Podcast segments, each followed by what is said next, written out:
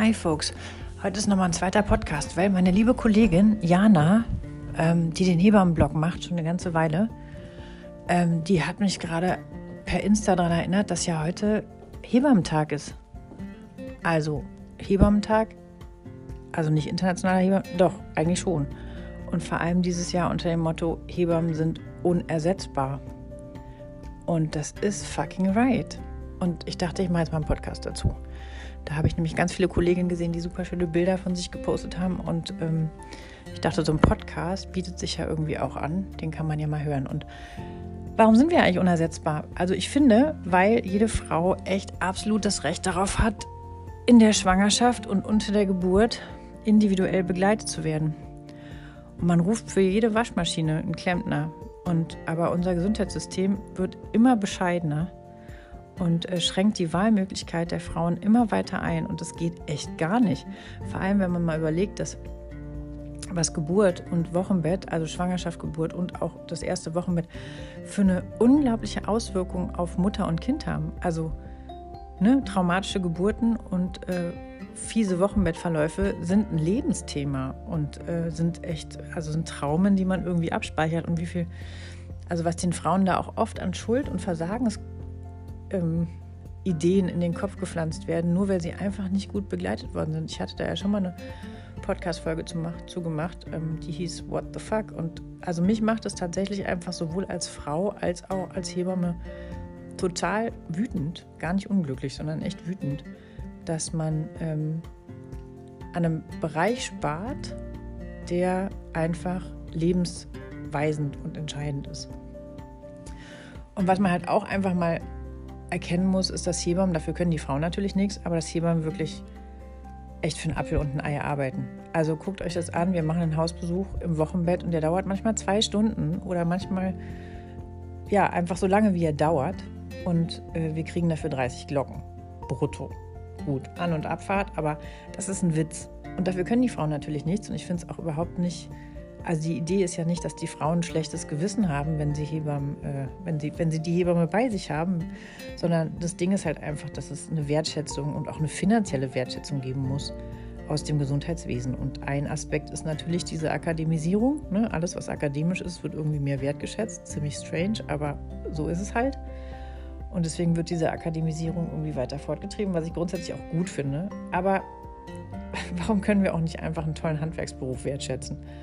Also so wie man einen Bäcker wertschätzt, so wie man äh, einen Schmied wertschätzt, so wie man ja, einen Handwerker, einen Malermeister, einen Stuckateur, ähm, all diese wirklich tollen Handwerksberufe, wie man sie will. Und das Hebamme ist ein, also Hebamme ist ein Handwerk und tatsächlich auch einfach ein Beruf, der so viele ähm, Aspekte mit einbezieht. Also ich meine, was sind wir alles? Wir sind Freundin, wir sind Seelentröster, wir sind Paartherapeut, wir sind medizinische Fachkraft, wir sind Babyflüsterer, wir sind irgendwie alles auf einmal, wenn man es einfach nicht vernünftig abgrenzen kann und auch nicht trennen kann.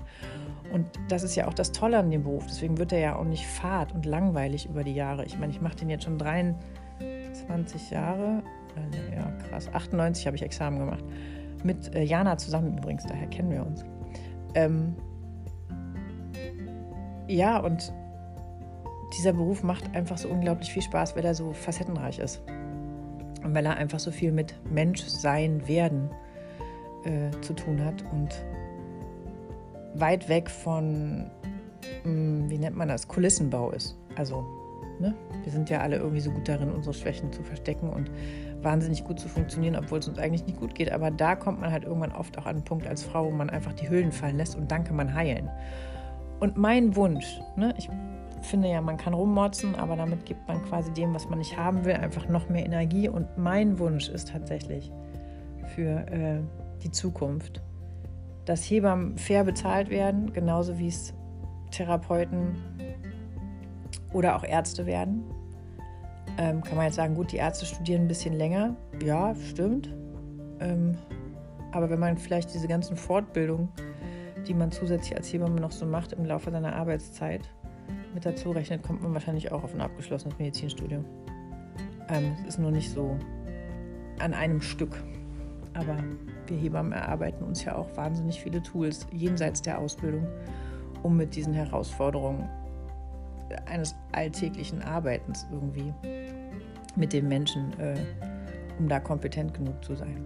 Ja, aber auf jeden Fall fände ich es ganz, ganz wichtig, dass Menschen, die mit Menschen arbeiten und Menschen, die dafür sorgen, dass andere Menschen sich wertgeschätzt, angenommen ähm, und auch in Situationen, wo sie Hilfe brauchen, ähm, adäquat unterstützt werden. Diese Menschen sollten irgendwie einfach besser bezahlt werden. Und ob das jetzt eine Kindergärtnerin ist, also eine Erzieherin, Entschuldigung, Mädels, und auch Jungs, es gibt ja auch mittlerweile super viele Erzieher, was ich großartig finde, oder ob das Lehrer sind oder ob das ähm, Hebammen sind, ob das Krankenschwestern sind, all diese medizinischen oder auch Familienberufe, die so wirklich underestimated sind, die sollten herausragend bezahlt werden. Und ich werde nie verstehen, warum ein Notar, also ich habe nichts gegen euch Jungs oder Mädels, warum die für einen Vertrag mega gut bezahlt werden und ähm, jemand, der ein Haus besucht und wirklich an der Base und mit Menschen arbeitet, nicht. Ja, das würde ich mir wünschen. Dann würde ich mir wünschen, dass wir uns selber einfach so viel mehr wertschätzen, als das in der Vergangenheit einfach der Fall war. Und das passiert ja gerade auch. Wir stehen auf ne? und wir sagen, so geht es nicht. Und die Wertschätzung bei den Frauen, und die finde ich ist enorm.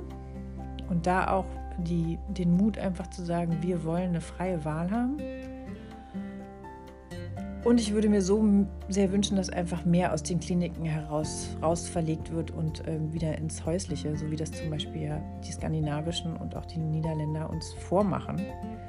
Weil ich immer wieder wirklich ziemlich ähm, erschrocken darüber bin, wie krass es den Frauen in den Kliniken geht. Und ich weiß, dass auch die Kolleginnen in den Kliniken wirklich ihr Bestes tun.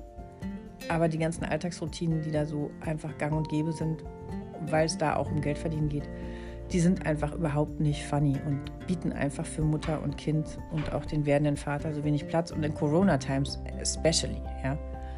Und wie oft ich jetzt in letzter Zeit irgendwie Väter ähm, gehört habe, die total traurig darüber sind, dass sie 0,0 an den Schwangerschaften beteiligt sind. Natürlich, weil man in den Arztpraxen auch versucht, so wenig Publikumsverkehr wie möglich zu haben. Aber ich finde immer, ne, es gibt irgendwie Möglichkeiten, Mittel und Wege und es ist immer eine Frage von wie. Und und ich bin auch immer total beeindruckt darüber, wie die Frauen, die ich in der Hebammensprechstunde sehe, wie lange die wirklich krass noch arbeiten. Acht Stunden lang auf einem Stuhl sitzen und ob sie jetzt äh, Versicherungs, äh, bei einer Versicherung arbeiten oder in einem Anwaltsbüro oder ähm, in einer großen Firma, da wird der Schwangerschaft einfach total wenig Platz gelassen. Und auch da muss sich einfach in unseren Köpfen echt was ändern. Wir brauchen mehr Platz für Schwangersein und mehr Platz für Elternsein und da auch eine bessere Unterstützung, damit die Leute einfach auch gut auf sich acht geben können, weil oftmals wissen die Leute, was sie brauchen, aber sie haben einfach keine Zeit, es umzusetzen. Also ich hatte gestern eine Hebammensprechstunde zig Frauen, die äh, genau wussten, was ihnen gut getan hätte, die aber einfach acht Stunden am Tag im Homeoffice sitzen und sagen, ja, ich habe Rückenschmerzen, toll, dass du mir sagst, was ich machen kann, aber bitte, wie soll ich das umsetzen? Und dann versucht man immer einfach irgendwie dran vorbeizukommen. Und da höre ich dann jetzt auch wieder Leute, die sagen, ja, aber in Deutschland geht es uns da noch total gut. Immerhin gibt es die Hebammenhilfe ne? und immerhin gibt es ja auch sowas wie äh, Krankenkassen und so. Ja, das stimmt. Aber nur weil es uns hier noch einigermaßen gut geht, ist es trotzdem immer noch nicht ideal. Und ähm, ich finde, da geht noch was. Da geht echt noch was. Ja, eine total unstrukturierte Folge, aber that's my style. Ja, Weltheben am Tag. An liebe Kolleginnen, die das hören, congratulations und ich liebe diesen Job nach wie vor. Auch wenn er scheiße bezahlt ist und auch wenn man sich irgendwie andere Nischen suchen muss und Standbeine suchen muss. Ähm, ich weiß einfach, dass das, was ich da mache, mega sinnvoll ist und jedes Wochenbett, jedes gestillte Kind, jede zufriedene Mutter ähm, und jeder glückliche Vater. Und jedes Mal, wenn ich irgendwie es schaffe, Unsicherheiten, die von jemand anderem, und da will ich jetzt gar nicht ins Detail gehen, gesetzt worden sind oder wenn ich schaffe, das wieder auszugleichen und so ein zufriedenes Wochenbettpärchen einfach in ihrem Bett zu haben und zu denken, echt, so geht es auch, macht mich einfach glücklich. Und ähm, ja, das ist ein cooler Beruf, auf jeden Fall. Auch anstrengend, stimmt, aber auch wunderschön. Und wenn man dann nämlich keine Hebamme hat, ne, das ist nämlich dann auch interessant. Ich habe jetzt gerade eine Familie gehabt, die habe ich irgendwie erst sehr spät kennengelernt oder, und da war, lief das irgendwie nicht so super. da merkt man einfach, was für ein unglaubliches, ähm, also was da so, was sich so an Dynamiken erarbeiten können in dem Unverständnis zwischen den Familien oder auch zwischen Mutter, Vater, Kind, also Baby, ne, Neugeborene, die irgendwie nicht gut gedolmetscht werden können und die Eltern wirklich einfach anfangen zu denken, boah, ich verstehe das nicht und da etablieren sich so krasse Zustände und es macht einfach keinen Spaß. Da denke ich auch, es ist so wichtig, dass Hebammen von Anfang an die Eltern an die Hand nehmen können und einfach auf dieser Reise begleiten. Es ist eine wundervolle Reise, aber es ist wie eine Abenteuerreise auf, auf den Mount Everest, nein, nie, oder in eine schöne Gebirgslandschaft. Man braucht einen Bergführer, wirklich. Und man muss das nicht alleine machen. Und dafür gibt es Hebammen und die machen es gerne und so soll das bleiben. Und jede Frau hat das Recht auf eine Hebamme. Und jedes Frau, jede Frau hat das Recht auf individuelle Begleitung in der Schwangerschaft, unter der Geburt und im Wochenbett und eigentlich in der ganzen Stillzeit. Und dafür müssen wir irgendwie bessere Möglichkeiten schaffen. Und wer sich dann nochmal ganz genau informieren will, ne, Jana Hebammenblog, die ist da mega ähm, aufgestellt und äh, viel, viel, äh, hat viel, viel ordentlichere Beiträge als ich. Bei mir ist ja alles immer so ein bisschen durcheinander. Aber vielleicht habe ich doch ein bisschen Bewusstsein geschaffen. Macht's gut. Bis bald. Tschüss.